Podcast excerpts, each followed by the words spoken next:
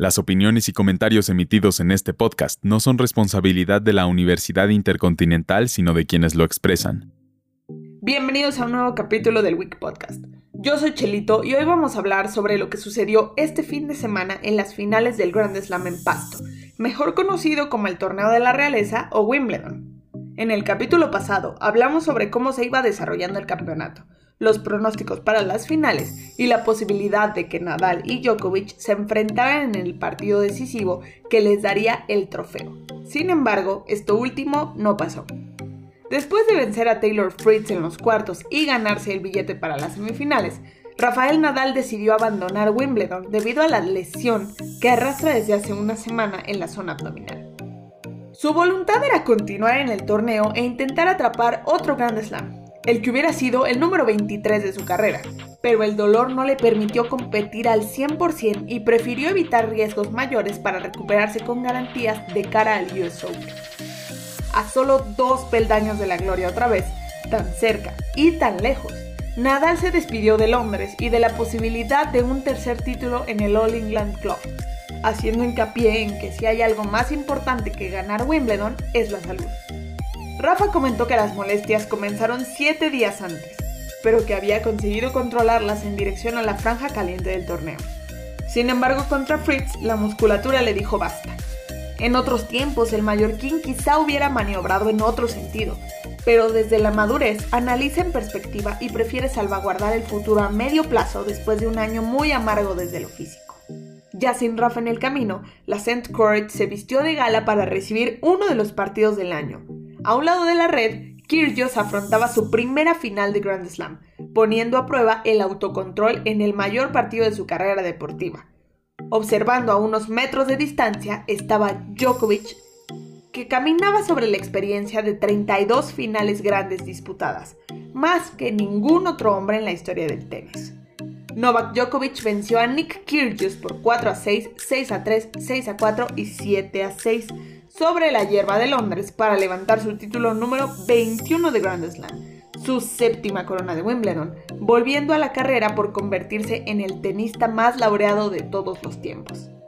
La St. Court despidió entre aplausos a su gran campeón, un jugador que ha levantado un imperio sobre el césped de Londres. Con cuatro coronas consecutivas y una sensación de fortaleza total, Djokovic volvió a mandar un buen aviso la historia sigue plenamente al alcance de sus manos. Con esta victoria, Djokovic se ha convertido en el segundo campeón más veterano en la era abierta en la modalidad individual masculina sobre la hierba de Wimbledon, al levantar la copa con 35 años y 49 días.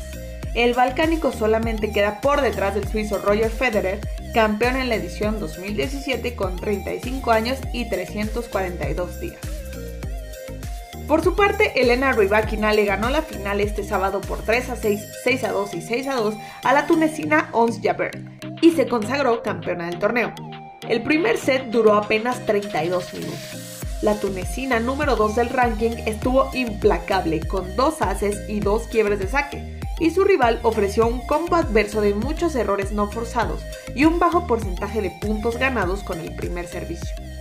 Javer pasó adelante en el tercer punto para ponerse 2 a 1 en la primera ocasión que tuvo para quebrar, y cerró el parcial arrebatándole otro servicio a la casaja.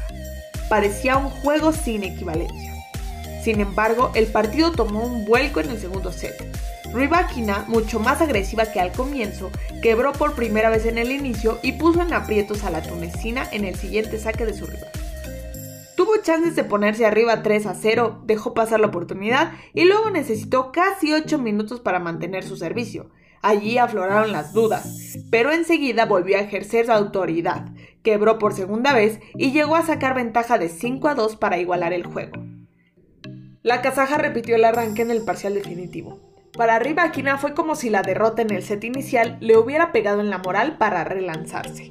En cambio, Javert pareció sentir algo de miedo escénico con la posibilidad de la consagración en el horizonte. Ella se mostró más errática y fastidiosa con sus decisiones. Y la número 23 del mundo se infló el pecho para sostener la ventaja, incluso pese a tener tres breakpoints en contra, con su saque cuando estaba 3 a 2 y 0 a 4. La tunecina apostó al orgullo más que al tenis para mantener las ilusiones de remontar. Y en ese contexto, Elena no perdonó, más allá de los nervios y algunas imprecisiones del final. Y cerró el partido en un intercambio de errores, con las emociones corriendo por adentro más allá de algunas lágrimas que dejó asomar tibiamente tras el festejo. En la rama de dobles masculinos, Matthew Ebden y Max Porsley se impusieron en cinco sets ante los croatas Nikola Mektic y Mate Pavic, mientras que Katerina Siniakova y Bárbara Krishikova se llevaron el trofeo de los dobles femeninos ante Shang Shuai y Elise Martins. Y para cerrar las finales de este gran torneo, Desiree Krosky y Nils Kupski se levantaron con la victoria en los sets ante Matthew Ebden y Samantha Stosur. De esta manera se cerró una nueva edición de Wimbledon. Y vaya que sigue muy intensa la competencia por ser el mejor tenista de la historia. Veremos qué tal les va a nuestros tenistas favoritos en los siguientes torneos. Muchas gracias por escuchar este capítulo. Les recordamos que esto es un proyecto institucional de la Universidad Intercontinental por parte de la licenciatura en Comunicación Digital.